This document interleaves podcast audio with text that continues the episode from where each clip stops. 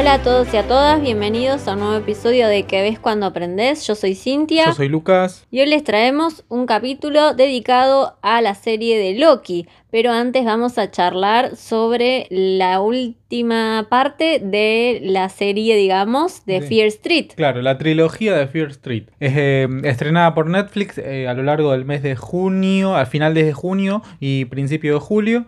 Esta vez es la tercera entrega, eh, Fear Street 1666. Habíamos dicho en los capítulos anteriores del podcast que la primera está bien, la segunda está muy bien. ¿Y esta tercera qué te pareció? Y queda en segundo puesto, podría decirse. Porque la segunda no se pudo superar, creo. Eh, Mm. Y lo que encontramos en esta tercera, que les habíamos dicho que no se la perdieran, todo porque pintaba piola. Sí, estaba buena, está entretenida. eh, es otra cosa completamente diferente porque eh, ya de por sí la época te la tienen que retratar de otra manera, con Claro. otros colores, otra fotografía. eh, está buena por ese lado. Está muy buena, a mí me encanta porque tampoco he visto demasiado, tendría que ponerme en esa, en ver películas de brujas. De Bueno. brujas, no, particularmente sobre brujas. Bueno, la que más recuerdo es claramente La Bruja de Beach, ¿no? Bueno, esa, Eh, claro, fue la, la única que vi, creo. Después está otra que no es, o sea, es de brujas, pero no es de terror, que es Los Juicios de Salem. eh, las Brujas de Salem, perdón, o Los Juicios de Salem. eh, donde está Winona Ryder, que es una niña. Esa historia trata acerca de la persecución, ¿no? Que hay de los pueblerinos que se, perse- se persiguen entre ellos, tratando de dilu- dilucidar a ver quién es brujo y quién es bruja y quién comparte las prácticas del diablo. Que en esa época se creía que el diablo estaba por todos lados. Todo lo malo que pasaba era el diablo, ¿no es cierto? Y bueno, acá en esta película de Fear Street de 1666 eh, tenemos a una protagonista que, que nada, que la acusan de ser bruja también injustamente, como pasó en Las Brujas de Salem, en la película esa. Pero... Claro, ese fue el giro, digamos, de la historia que yo no, yo no me lo esperaba. ¿Vos te lo esperabas? Porque yo no me lo esperaba que, No, la verdad que no. fuera bruja. Porque nos hicieron no. creer durante todas las, Al principio- las dos primeras que era bruja. Claro. Y me la creí. Yo dije bruja, la señora. No, y era, injustamente Está bien, está bien contado el recurso ese de, de ya dar algo por sentado, ¿viste? Y al final descubrís que no. Está bien hecho, la verdad que sí. Pero la verdad que fue un giro que no me sorprendió mucho, digamos. Fue No, algo como diciendo, locura, wow. Y además cuando ya arranca la peli, ya te das cuenta que la protagonista es lesbiana, digamos. Entonces, más o menos en esa época, si ahora, hoy en día, en 2021, hay gente que todavía es cuadrada y piensan que los gays son eh, gente diabólica, imagínate en 1666. Así que yo más o menos me la veía venir. Mm. Como que le decían que era el lesbianismo era artes, artes demoníacas, más o menos, ¿no? Claro, tal cual. Pero bueno, qué sé yo, es algo que está bueno, la- el giro ese que, que dice Cintia y está bastante piola. Y también tenemos la resolución en la en, en, en, en 1994 también, que sería el final de la, de la trilogía también, ¿no? Cómo, Sí. cómo termina todo. Bastante boludo. di- Sí, la digamos, verdad que sí. Fue la resolución. Pero la verdad que sí. No deja de ser una peli de R- una, perdón, una historia, entre comillas, una trilogía de R.L. Stein. ¿no? Para adolescentes, Claro, claro. pero me parece que eh, con la segunda película, como yo dije en el otro capítulo, se cruza una línea de películas de terror, digamos, y está buenísimo que así sea, o sea, lo celebro, y creo que, que la segunda es la mejor para mí. La segunda, para mí, el, mi orden es la segunda, la primera y la tercera. La tercera no me gusta. Ah, mira. Bueno, no, a mí el tema de las brujas y eso me, me pareció más interesante. La primera me pareció muy tonta.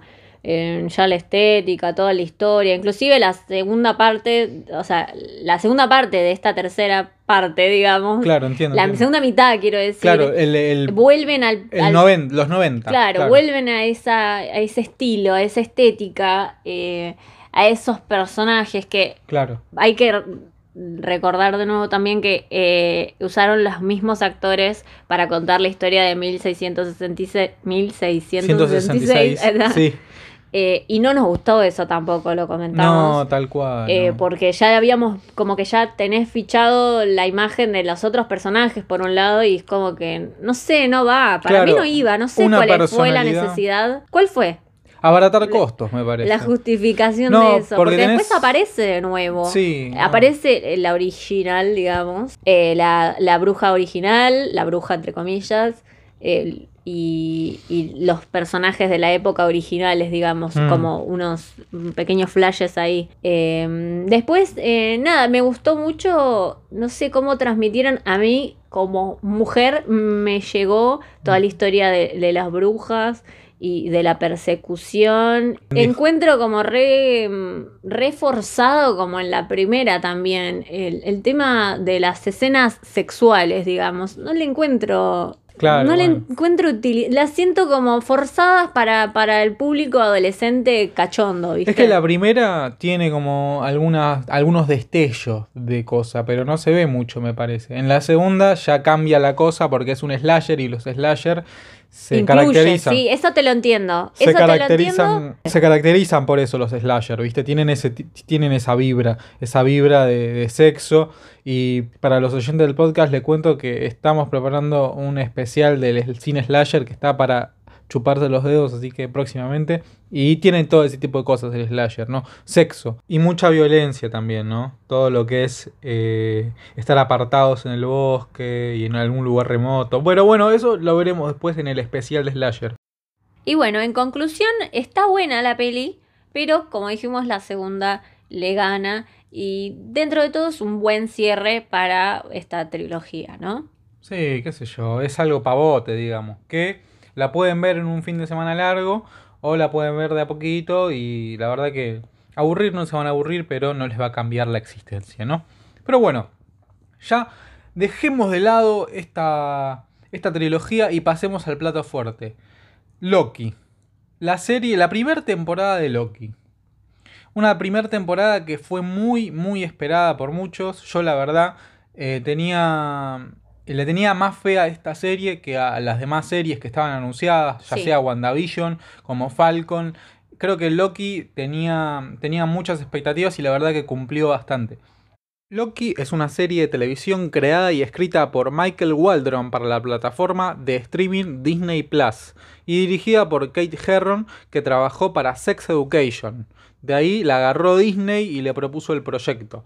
Esta serie está ambientada dentro del universo cinematográfico de Marvel, MCU, y tiene lugar después de los eventos de Avengers Endgame de 2019, o podríamos decir que sigue los eventos de la primera película de Avengers de 2012. Depende cómo lo mires, me parece, ¿no? No sé. Sí, para mí yo me quedé con la última. Loki es una serie que trata de la búsqueda del yo. ¿Por qué hace lo que hace uno y a dónde va con sus acciones? Acá vemos un personaje que tiene el ego muy alto y que se lo bajan de un tirón. Cuando a Loki lo llevan para la TVA, en el primer capítulo nos muestra cómo se lo ve pequeño e insignificante eh, en el universo, digamos, ¿no? Porque el chabón eh, solía ser un dios y ahora es eh, uno más, digamos. Él por más que sea un dios es uno más de los que esté trabajando ahí en la TVA, digamos. Yo creo que le hace clic la cabeza en el momento cuando ve las gemas del infinito que la usan como pisapapeles, ¿no? Claro. Eh, yo creo que sí, porque el tipo sabe que conseguirlas en su universo es algo casi imposible, ¿no? Y que acá solo eh, las juntan, están todas juntas, digamos, y las usan eh, para pisar papeles. Sí, o sí. sea, imagínate lo insignificante que son para la TVA las piedras del infinito, las gemas del infinito. ¿no? Bueno, ahí yo creo que el personaje sufre el primer impacto fuerte que afecta su personalidad, ¿no? Y empieza a dejar de ser el Loki que conocemos. Otro impacto que sucede en el mismo capítulo, o sea, en el primero, es cuando le muestran la muerte de su madre, que es muerta por unos elfos en Thor eh, The Dark World, que es la Mm. segunda de Thor. Con ese segundo golpe, eh, a Loki lo dejan totalmente perdido. Y con lo que va experimentando a lo largo de esta temporada, vemos a otro Loki completamente diferente del que murió en Infinity War. Sí, yo lo noto como ya no tan egocéntrico, eso, la diferencia. Es Claro. como, se parece más al Loki de... Ah, no, perdón, ¿qué dijiste Infinity War? Sí, Ah, no, no, al de Infinity War medio que se le acerca. Yo pensé que decías al del dos- 2013, ¿era? 2012, sí. Sí, bueno, a ese, que es de donde salió, se supone, es una diferencia descomunal. Cuando estaba intentando apoderarse del universo. Claro, sí, bueno. Ese corte y ahora de cómo, cómo termina en la serie, digamos, o cómo empieza a hacer en la serie, ahí Claro. veo la diferencia real. Pero Infinity War, eh, no claro, sé. porque hasta- en Thor eh, Ragnarok Sí. también tuvo un poco Sí, de por crecimiento. eso digo, claro, claro. tenés razón. Sí, sí, sí, sí, sí. Bueno, el cast de la serie es Tom Hiddleston junto a Gu Matarbrau, no sé, y tienen nombres difíciles, perdón. Gunmin Mosaku, Eugene Cordero, Tara Strong, la genia Tara Strong, Owen Wilson, Sofía Di Martino, Sasha Lane, Jack Bill y Dovia Oparei. Un equipo de producción y actores con la particularidad de que en su mayoría son casi todos ingleses. Así que por un pelo de rana calva podría considerarse una serie inglesa. El proyecto de Loki surgió en el año 2018 y se escribió y se planificó durante el 2019. Se grabaron las escenas, las primeras escenas a partir del 2020, parando su producción por el COVID, COVID. claramente. Pero bueno, finalmente la tuvimos en junio de este año y podemos decir que es una de las series que forma parte del canon de la fase 4 del MCU. En agosto del 2019, Herron declaró que la serie llevaría el personaje a una parte nueva del universo de Marvel, mientras que Waldron eh, dijo que la estructura de la trama exploraría las preguntas que los aficionados tenían respecto al paradero del protagonista después de recoger al tercer acto, ¿no? Se basarían en varios cómics, precisamente en la serie de cuatro volúmenes eh, Boat Loki, además de servir de inspiración para uno de los atuendos del personaje de la serie, de una de las variantes en realidad. Tiene una trama que también explora numerosas conspiraciones de la realidad. Según eh, Kevin Feige, el capo de Marvel Studios, las consecuencias de esta serie tienen que ver con la nueva peli que vendrá en 2022, que es Doc Strange en el multiverso de la locura, de la fase 4 de Marvel.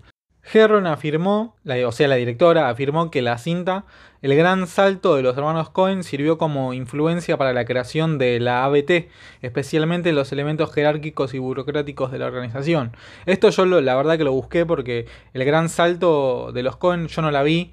eh, No veo porque nada de los Yo tampoco. primero. No, no, so- no somos los dos No. muy fans de los Cohen, como podrán escuchar porque la verdad que no es nuestro tipo de cine, qué sé yo, pero bueno, el que la vio o la que la vio por ahí sabe y bueno, eh, ya dice, ah, puede ser, ojo. Bueno, la directora también hizo referencia al cine negro y las novelas de ciencia ficción detectivesca como influencias en la estética del film. Dijo también que quería que su película, perdón, que su serie fuese como una eh, gran carta de amor a las películas de ciencia ficción como Brasil, Metrópolis o The Hitch, Hitchhiker Guide to the Galaxy. Siempre tengo problemas con esa, esa palabra, es un quilombo. Eh, Brasil, la influencia de Brasil claramente está. Eh, no sé si te acordás que la vimos una vez. No, No te la acordás. vimos. La vimos una vez. La intentamos ver. Ah, pero eso es, es, otra cosa. es otra cosa. Pero la Es verdad que es no nuestro, no- claro, no es nuestro tipo de cine.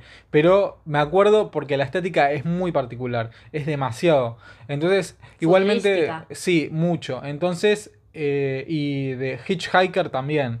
Eh, está muy buena. Muy, Hitchhiker está bastante buena. Esa la tenés que ver. Bueno, Y creo que eh, logró la estética de la, de la TVA, digamos, que se parezca a estas películas para mí. Porque es algo único, ¿no? Va, algo único no, digamos, se, se parece a estas películas. Y es muy poca, eh, es algo muy pocas veces visto, ¿viste? Es muy Brasil todo eso. O sea, no el país, la película. Kate Herron no volverá a la temporada 2, ya que me parece, para mí me parece bien, porque seguro la temporada 2 va a tratar de algo totalmente diferente. Vamos a tener a la TVA dando vueltas por ahí en la segunda temporada seguramente, pero no creo que sea lo principal. Por eso mi teoría es que se cambiará de ambiente, por ende se cambiará la dirección. De las influencias que Kate Herron eh, agarró para crear la TVA fue Blade Runner de 1982 y también la, arquitectura perdón, brutalista del sureste de Londres para mezclarse con el estilo del medio oeste de la serie Mad Men. El mundo fuera de las oficinas de la ABT o de la TVA se describe como una ciudad infinita inspirada en Metrópolis e imágenes de espacios infinitos de los cómics, que Herron quería que tuviera un nivel de, entre comillas, irrealidad de alguna manera, porque no está en un planeta y no hay un sol, así que no, no debería ser tan real, no tan verosímil. Bueno, Cintia, ¿qué opinas de esta serie? ¿Te gustó o no te gustó? A mí, en cuanto a lo artístico de la serie, eh, 10 puntos. Sí, excelente. Un poco, mm, no sé, el tema ese del, del planeta ese en el que terminan ellos dos, que... Oh, no me acuerdo. La Mentis, Ni, ni idea. que está a punto de estallar. Sí, sí, Sí. y que ahí surge el... El- el- Nexus, sí, el evento eso. Nexus. Eso. Sí, sí, sí, sí. Eh, ese es el que menos me gustó, pero todo lo demás es bellísimo, sí. La estética, la música acompaña muy bien los momentos de acción. El cuarto capítulo, me acuerdo que es el capítulo en, en el que podan a Mobius y a Loki, no sé si se acuerdan por ahí. Creo que la música en ese capítulo es espectacular porque acompaña muy bien las escenas de acción. Las coreografías, en un principio, en el capítulo ese que vos dijiste de la Mentis, Mm, eh, Sylvie y Loki pelean en algunas partes del capítulo y las coreografías no me gustaron, ¿eh? No, no es para ser muy crítico, pero no me gustaron. Pero en ese capítulo, en el cuarto este, que digo yo, que los podan a todos, digamos que hay una podada masiva de gente. sí, ahí sí. Ahí hay buenas coreografías y buenos efectos especiales y la verdad que para mí es el mejor capítulo. Entre el 4 y el 2 me quedo con el mejor, los mejores dos capítulos. La escenografía, ¿qué tal? ¿Te sí, gustó? sí, sí, sí, me encantó. Sí, toda la parte artística está divina. Me encanta cómo mm, eh, interpretaron esos Lokis, esos diferentes Lokis, con Ah, la sí, esencia de. Loki, pero todos diferentes. Sí, hicieron un gran casting. Después voy a llegar un poco más al casting, pero la verdad que hicieron un gran, un gran casting. Richard Grant, que es el Loki más viejo, digamos, eh, yo la verdad no lo veía como Loki. Cuando anunciaron el casting dije, puede ser el villano, pero no, terminó siendo una variante de Loki, la variante más vieja de Loki. Hmm. Y la verdad que no lo veía como Loki, pero me llegó una sorpresa, una grata sorpresa, ¿no es cierto? Otra cosita que quería destacar de Sí. la escenografía, que mm, me llamó mucho la atención, eh, era el, no sé si es el- el- la oficina de la jefa, no sé qué. Sí. qué era. Perdón, ¿eh? pero como que no le di tanta bola a la, a la serie, le soy sincera. Entonces como que fue media para... Bueno, ahí voy a llegar al final a decir mi opinión, pero no le di tanta bola. Eh, pero la oficina de esa mujer, igual con todo, ¿no? Todo el- toda la BTA, TVA. TVA, con toda la TVA, eh, estaba excelentemente la escenografía, pero la oficina de ella tiene tantos detallitos Claro, sí. que ah, me- lo que más me llamaba la atención, que me quedaba encantada, era viendo la, la puerta por la que entraba Mobius todo el tiempo, que Mm. tienen pequeños relojitos de arena, si lo ven. Sí, todo, todo está con relojes de arena incrustados casi en la pared, digamos, con ese símbolo. Bueno, pero acá está tan simplificado que capaz pasa Sí, bueno, desapercibido. Sí, sí. Eh, y no, nada, eso. Eh, muy detallista, hermoso. Sí, sí. A mí me gusta mucho la relación que tienen Loki y Mobius. Creo que le pegaron con Owen Wilson eh, al castearlo. Creo que la verdad no le tenían tanta fe, pero nos dejó un personaje bastante entrañable, ¿no? Al que queremos ver próximamente en algún otro proyecto de Marvel, me parece. ¿O no? Sí, me, me pasó que le tomé cariño. Yo no soy Sí. muy fan de Owen Wilson, pero sí, hizo muy bien el trabajo. Y me le tomé cariño como al, al chabón del FBI, al coreano. Sí, a Randall Ah, Park. sí, Sí, sí, sí. sí, tal cual. Es como que no son para nada, no tienen ni poderes ni, ni nada. Ni mucho protagonismo tampoco. Claro, pero eh, aportan muchísimo. Sí, tal cual. Bueno, ¿sabías que Owen Wilson, en vez de leerse cómics y ver las películas del UCM para el papel, Tom Hiddleston le hizo un breve pantallazo para ponerlo a tono, porque el chavo no tenía ni idea de nada. Ah, bueno. Así que medio una- vago también, ¿no? Vivís en una nube, Nube de pedo. pedo, sí, la verdad. O sea, buscate algún ¿No tiene resumen. hijos, hijas? Sí, debería tener, tipo, y decirle, papá, ¿qué estás haciendo no viendo Marvel, no? Bueno, creo que esta serie, como les decía antes, eh, le pegó muy fuerte a los castings, ¿no? Le, le pegaron a casi todos, a todos en realidad. Como el de Sofía Di Martino, eh, Loki mujer, Sylvie, que no la conocía, de hecho. Muy pocos la conocían. Eh, a lo largo de internet, ah, pero andás a ver, ¿viste? Porque una vez que explotó Sylvie, le dicen, ah, yo la conocía, yo... Mentira, incomprobable, andás a ver si es verdad. Pero bueno, yo la verdad te digo, la verdad no la conocía. Ella venía de trabajar en papeles muy pequeños, por lo que puedo averiguar, más que nada en series y películas británicas, pero no le daban mucha bola. O sea, tenía papeles muy pequeños, hasta que se convirtió en Sylvie, la variante de Loki que vimos eh, en esta serie. Bueno, eh, ¿y qué tal la dem- las demás variantes de Loki que llegamos a ver? ¿Cuál es la, la que más te gustó, digamos, de, la, de todas? No, el, el cocodrilo, Co- me imagino. Coco, Eh, Cocoloqui. Cocoloqui. Sí, porque el. No, los demás. Y el viejito sí, es como. Me dio mucha pena. ¿El viejito? Sí. Ah, bueno. No, a mí me, la verdad que Sylvie me, me gustó bastante. Muy bueno. Para mí, te digo la verdad, en el capítulo 4, cuando Loki eh, a lo podan, yo pensé que lo iban a matar. Dije, ojo, si lo matan no está mal, porque Tiene la una serie. buena reemplazante. Claro, la, la- o sea, tiene una buena reemplazante y la serie se llama Loki y Sylvie es una variante de Loki, Sí, así sí. que debería po- podía ser que todo siguiera su curso, claro. la verdad, y la verdad hubiese sido un giro genial. Los fans yo creo que hubiesen quemado, Roto todo. sí, hubiesen roto el McDonald's del obelisco, van todos ahí, lo rompen todo, pero no hubiese sido un mal giro para mí, ¿eh? A mí lo que me pasa con eh, la actriz y el personaje, y es que, no sé, es como que hay un choque con Loki, y a Loki lo quiero tanto que Mm. no quiero que se le acerque, ¿entendés? Ah, Entonces- está celosa. Sí, Claro. también. No, pero es como que, em, no sé, es como que vos querés un personaje y no querés que le vaya mal a ese personaje. Sí, Entonces bueno, viene pero- esta persona que no parece que tiene buenas intenciones y bueno. En un punto igual a Loki, eh, creo que Mobius se lo dice, el destino de Loki no es que le vaya bien, es que le vaya mal, no Sí, está hecho para gobernar, claro. Mucha gente en internet, por lo que pude leer, se sintió un poco decepcionada por la gran revelación del villano. No sé si lo notaste, pero a Marvel a lo largo de las series eh, de este último tiempo estuvo, eh, nos estuvo, perdón, ocultando el villano. Seguro seguirá siendo así hasta por lo menos la nueva película de Spider-Man. No como ocultando al Claro, villano. porque en WandaVision sabíamos que iban a haber una serie de Wanda y Visión, pero no sabíamos a quién se iba a enfrentar. Ah. Porque generalmente en las películas y series de superhéroes vos tenés al héroe y tenés al villano. Sí, En WandaVision no supimos quién era el villano, sino que hasta el final. sí. También en Falcon sabíamos más o menos que Carly, la pelirroja de Falcon, iba a ser la villana. Pero la otra villana que se mantuvo en secreto, que manejaba los hilos de atrás, era Sharon Carter, que tomó el alias de Power Broker, ¿no? Después en WandaVision terminó siendo Agatha.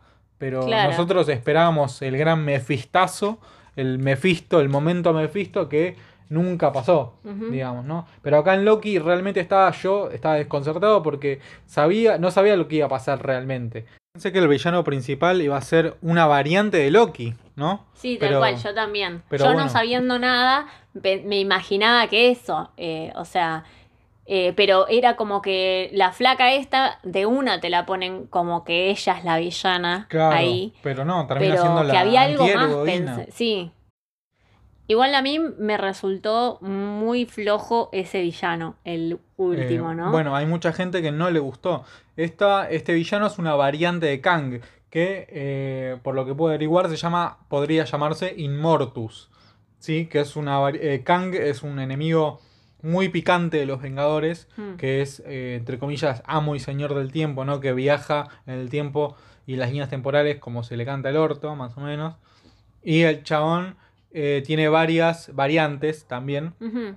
Claro, pero te lo pinta todo como que te lo dibuja un poco de lo que puede pasar si me matan o lo que puede pasar así. Y es como que es muy em, ficticio, se ve. Bueno, no sé, mira, como bueno, que mira. no, no se ve muy Por eso, posible. es a lo, a lo que voy. Mira, el, el- es el fastidio de, de los fans, digamos, es porque, digamos, Kang, el personaje al que quieren interpretar, no se, no se comporta así como se comporta este muchacho. De esta manera media jocosa, Sí. media como bromeando, haciendo chistes. Kang es un soberano hijo de puta realmente en los cómics. Y muchos estaban esperando realmente verlo en acción.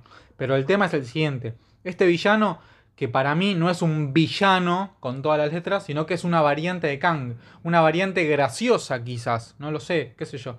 Se nos pasaron toda la temporada hablando de, de que todos los personajes podían tener millones de variantes y estaba más claro que el villano podía ser una de esas variantes, así que para mí particularmente me gustó. Me Igual- sentí bastante satisfecho. Ah, bueno. Eh, igual, el, más allá de el, cómo terminó con ese villano, Sí. eh, me gustó el final final. Que nos damos cuenta que Loki terminó en, En otra, otra línea. Eso está perfecto. sí, Excelente, sí. Bueno, creo que el hecho de que la variante esta de Kang esté muerta, no porque al final muere, Sylvie le, le pega un cuchillazo, un facazo ahí nomás, Mm. va a ser el principio del multiverso de la locura, donde ya hablamos antes, que ahí va a entrar nuestro querido Steven Extraño a salvar las papas del fuego, ¿no? Así que, eh, bueno, el final me dijiste que mucho más o menos no te gustó, ¿o sí? Solamente el, el final del el giro final que es Sí. ese. Sí, no, en general te hablo desde de toda. Te voy a hablar de toda la A serie. ver, hablame de toda la serie, dale. Eh, no, o sea, la esperaba con muchas ganas. Los primeros dos capítulos lo esperamos con ganas. Después ya me cansó. Ah, Eh, no sé, es como que no, no le daba mucha Da bola. mucha, es mucha información también la serie. Puede Todo el ser, tiempo te tiran va, como- va, va, información y tenés que pausar y tenés que volver a veces. El capítulo en el que quedan en ese planeta varados es como que de- quedan demasiado varados. Es- no sé. es un capítulo de veces- relleno. Sí, yo lo sentí Es un así. capítulo de relleno que te meten un poco de información. Los dos personajes es como que se acercan un poquito, ¿no? Construyen un clima en cuanto a amoroso, digamos, porque recordemos que Sylvie y Loki son, digamos, la misma persona. También, como yo decía, que es, es, una, es una serie que trata del yo. Bueno, es una serie que también trata de. Me parece de quererse a sí mismo, de aceptarse a sí mismo. Loki, al verla a Sylvie, se acepta como es, me parece, en algún punto. No, no sé, yo lo veo. No, no. Más lo- filosóficamente hablando, Sí, digo, ¿no? sí, pero no, yo lo veo como que eh, sigue siendo el mismo egocéntrico de siempre. Claro, O sea, no, para mí cambió, para mí pasó por muchos procesos, muchísimos procesos. Eh, Para mí pasó por 80 baldazos de agua fría, uno atrás del otro, ¿entendés? Eh, que mataron a, a una persona que, entre comillas, podría ser su único amigo, que fue Mobius, digamos, Hmm. ¿entendés? Y cuando lo vio, se dio un abrazo porque no podía creer que estaba vivo. Después, el beso de los Lokis, ¿qué onda? ¿Vos lo aprobás o no lo aprobás? ¿Te pareció mucho o no lo Pero aprobás? yo la odio. Entonces no la aprobás. No, no puedo probarla. Esa quiero ser yo, dice, Sí. claro, no.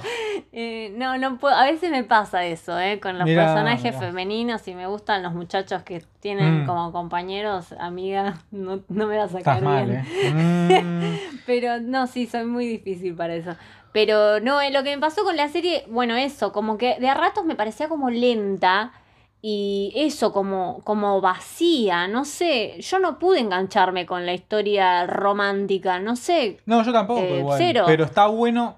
No, porque, o sea, no es una historia de romance, romance. Es como que te tiran un par de. de- Sí, de- pero ni te siquiera. fogonean. Pero ponele, no sé, se me vino a la mente nada que ver. A ver. La historia de Sex Education, ponele, que no está la historia de amor, pero es como que se siente la tensión sexual. Y acá en- se siente un poquito la tensión, pero no, No sexual, sé. sino la, la, la, la, te- la tensión de, de, de la atracción, digamos, no la, la tensión sexual. no La termino- atracción no física, sino at- atracción eh, de personalidad, porque claramente lo- el- los Lokis, digamos, ¿no? Digámoslo así, los Lokis son tan egocéntricos que se terminan eh, garchando el uno con el otro, porque Pero por eso son eso así, egocéntrico. Pero a eso voy. eh, a ver, cuando uno eh, ve una historia de amor o lo que sea, de algo así, tipo algo de cariño, lo que sea, entre Sí. dos personas, lo que ves es eh, cuando le hace clic por algo en la cabeza al otro, cuando mira al otro o algo así. No sé, acá no lo veo. Es como que no digo, pero ¿por qué le gustó? ¿Por qué se gustaron? Tipo, ¿entendés la razón? De eso me, me pareció como una como forzado, no sé, lo sentí de no, esa para manera. mí no, porque va por la, por la mano del personaje. O sea, Loki, como te dije, te vuelvo a repetir, Loki es el chabón más egocéntrico que hay en la vida y se va a amar a sí mismo. Claro, pero ¿qué Y- amó de sí mismo? ¿Qué es lo que amó? Y Eso. ama eh, todas las, las La las- fortaleza de la fortaleza chica, de la de piba, sobrevivir, ¿entendés? de- claro, de De sobrevivir, rebelarse contra de el- rebelarse y de, de ser como es él, digamos. Él se, en un punto ver, la ve a Sylvie y no se reconoce porque Sylvie en, un- en varios puntos es muy diferente a Loki. Sí. Es más valiente que Loki. Sí. ¿Entendés? Pero eh, la esencia es la misma y creo que los atrae eso. Pero me, Mm. parece me parece a mí, no sé. Bueno, qué sí, sé sí, no, esto es completamente subjetivo. Sí, tal cual. Sí, te lo puedo entender por ese lado. Sí, entonces. pero bueno, volviendo al beso de los Lokis, eh, mucha gente en internet se molestó. Hoy estaba leyendo Twitter justo y decían, ¿cómo puede ser que se besen los Loki? Igual saltaron, ¿Pero porque la serie, qué? la serie terminó hace una semana, pero se acordaron del beso hoy, ¿viste? Pero bueno, qué sé yo, no sé. ¿Pero por qué? Y porque parece como que si fuesen hermanos, pero nada que ver. Es un poco, sí, no Es sé. un poco a mí así. me resulta raro. Es un tanto incestuoso, pero en re- no sé si incestuoso, porque son la misma persona. No, sé, es pero raro. es gracioso al mismo tiempo, porque es esto que vos decís. Y es muy raro debatirlo también. Sí. Es demasiado raro. No. Pero bueno, allá ellos. Si son felices, son felices. Bueno, eh, buscando por internet conseguí unos datos curiosos bastante copados. La mascota animada Miss Minutes, ¿te acordás? El, relojito ese que. El Sí, relojito la- la parlante.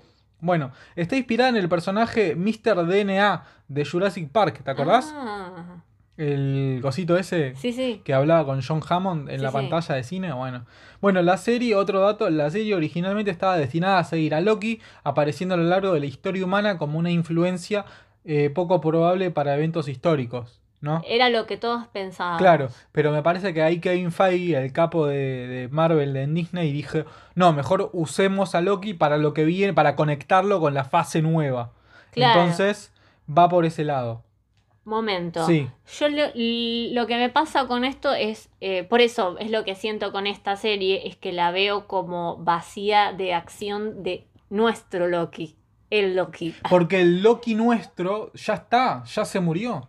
No, ese Loki que está ahí, te digo. Ah, no, no, no, no. El Loki, De este ese Loki. Loki... es como que ya no es solo él el protagonista, ¿entendés? Ahora es ella también la protagonista. Y era como mm, también el tema de esto que te digo que le faltaba acción, me refiero a Mm. eso, que la vi como medio lenta, hay momentos como de quietud, de Sí. tranquilidad. Que, que no sé, no me, pare- no me gustaron, eso digo, que parecieron Loki- muy lentos. Sí, Loki es como más punchy, Más eh, no sé. Sí, sí, sí. Entonces. Bueno, eso. pero me parece que también está el contraste de Loki, un Loki. No, pero un Loki, este Loki, digamos. ¿Cuántas veces dijimos Loki en este capítulo, no no? sé. Estamos re Loki. Ah, no, el chiste obvio, perdón. Pero me parece que este, esta variante de Loki que conocemos, la protagonista de la serie, es un poco punchy, pero me parece como que va cambiando la personalidad y va siendo un toque más calmado. Y aparece Sylvie, que es el contraste, él, es algo totalmente diferente. Es más punchy ella, más de tomar el arma, ¿entendés? De pegarle un cuchillazo a alguien, ¿entendés? Sí. Está buena la combinación de ellos dos. Me parece que en el futuro va a ser, van a ser buena dupla. O, si no, ella puede tomar eh, las riendas de la serie de Loki, que no me. Te vuelvo a repetir, no me afectaría en lo más mínimo. Me parece la decisión correcta. Bueno, vos porque no amás a Tom Hiddleston. No, Y- me, me gusta, me gusta el, el Loki de Tom Hiddleston. Pero también me gustó mucho Sylvie, ¿eh? Ojo al piojo, ¿eh? Muy buen personaje. Bueno, igual esto de que eh, nos ya originariamente nos tiraron la idea de que iba a aparecer a lo largo de la historia humana Loki, capaz eso me predispuso a imaginar eso. Claro. O sea, que lo iba a ver muchas veces eh, pasando por diferentes espacios temporales. Loki, Eh, claro. Claro, yo eh, me imaginaba eso salvando y haciendo cosas. No, no sé si salvando. Capaz está persiguiendo un malo, capaz está persiguiéndose Eh, a sí yo. mismo. Yo pensaba que iba a pasar eso. Ah. Entonces, era, me imaginaba en diferentes, íbamos a ver diferentes espacios y todo eso, como pasó con, con la última de Infinity War. Claro, ah, yo me imaginaba algo más. Claro, yo cuando escuché esto, yo me imaginaba, no sé, tipo a, eh, Loki salvando a Abraham Lincoln. No, a- no, no, eso a no me in- imaginé. Interactuando con San Martín, ¿viste? Una no, onda no. así, liber- liberando, cruzando los Andes juntos. Pero de paso, en su búsqueda por el Loki Por algo, malo. claro, sí, sí, sí, Algo tal así, cual. imaginaba. Sí, sí, sí. Es que eso no iba a ser lo principal, claramente. Mm. O sea, eh, un. Eh, y si no iba a ser un por el mundo Sí. de, de Loki, ¿entendés? En vez de Marley lo pones a Loki. Y nada que ver, o sea, nadie lo va a ver. Bueno, la sede de ABT se inspiró en el Hotel Atlanta, o sea, la, la sede del edificio. eh, uno de los lugares en los que se inspiró la chica esta, Kate, para crear eh, la ABT fue el hotel de, de Atlanta, el Hotel Marquis, un edificio de 50 pisos con una cámara de atrio distintiva que se extiende a lo largo de todo el edificio y tiene ascensores y puentes. ¿Mm? El ascensor donde bajan eh, Mobius y Loki está inspirado en ese hotel. Yo lo, lo había visto hace un montón. Mm. Bueno, Sofía Di Martino, nuestra querida Silvi, eh, mi amiga y la enemiga de Cintia, se había convertido en madre antes de que empezara el rodaje. Para que le sea más fácil amamantar a su hijo, entre las tomas se le agregaron cremalleras ocultas en el área del pecho en el disfraz. Ay, los amo, qué Así tiernos. que se sacaba el prac, el Qué velcro. y- considerados, me encanta. Bueno, La serie se estrenó un miércoles 9 de junio de 2021. Y esta fecha es importante para el mito nórdico. El miércoles se conocía en la antigua Gran Bretaña como el día Woden. Woden era el nombre para Odín. Ah, El número 9 es un número especial en la mitología nórdica, nueve reinos. Bueno, creo que nos, no- nos dimos una buena serie al, al margen de todo esto. sí, sí, ¿no? es entretenida, es muy original. Mm. Y nada, la estética, la Sí, idea la estética lo el- es del todo. universo ese, del, no sé, que está como un limbo en el medio de, de todas las, Sí, sí, las sí. sí. líneas, me encantó. Sí, tal cual. Bueno, ¿qué nos deparará para el futuro del universo Marvel, no? Creo que a partir de esta serie ya arranca el multiverso La locura de Steven. Eh, ya está al caer el tráiler de Spider-Man, ¿no? Donde seguramente ahí veremos a un montón de pelis que tengan que ver con el multiverso y con varias variantes. Eh, ya está súper rumoreado que eh, pueden aparecer los Spider-Mans de Andrew Garfield y Tobey Maguire como Me variantes de Peter Parker. Me vuelvo loca. Sí, va a ser, va a ser grosso esa película. Y también veremos a varios villanos de otros universos y líneas temporales como el Doctor Octopus de Alfred Molina. Sí. También va a tener repercusiones eh, esta serie en Ant-Man and the Wasp Quantum Mania, donde ya sabemos que el villano principal va a ser Kang. Kang posta la variante más despiadada del villano de Loki, o sea, de Juan Hu, de Juan Hu. De One. De, de One, eh, de, no, He, He Who Who Remains, Remains. de One. Siempre la tengo con The One, pero no, es He Who Remains. O sea que vamos a ver al Kang posta y no a esta variante chistosa que vimos en, como villano de Loki, ¿no es cierto? Creo que, como ya les dije, esta serie abrió la puerta para un delirio de cosas, ¿no? Si la hacen bien, podemos llegar a ver un montón de personajes y situaciones que en la vida nos imaginaríamos. Así que esperemos que, que sea todo para mejor, ¿no? Lo que sigue en el UCM es la serie What If, donde ahí podremos ver más universos paralelos y variante de los personajes que ya conocemos, como por ejemplo, qué hubiese pasado si el Capitán América no hubiese sido Capitán América, sino Peggy Carter, la novia, hubiese tomado el suero super soldado. Amo. Entonces, la serie va a tratar de eso. Cada capítulo va a ser como un universo paralelo diferente. Genial, me encanta. Y eso se va a estrenar a finales de agosto. O a principios de agosto, no recuerdo. Pero bueno, en agosto va a salir. Así que bueno, ese fue nuestro capítulo especial de Loki, de la primera temporada de Loki. La verdad que no sé, creo que duró bastante este capítulo, pero estuvo bueno, yo la pasé bien. Yo también. Bueno, nos despedimos para no aburrirlos más. Mi nombre es Lucas Yo soy Cintia. y nos escuchamos la próxima en otro capítulo de ¿Qué ves cuando aprendes? Un saludo.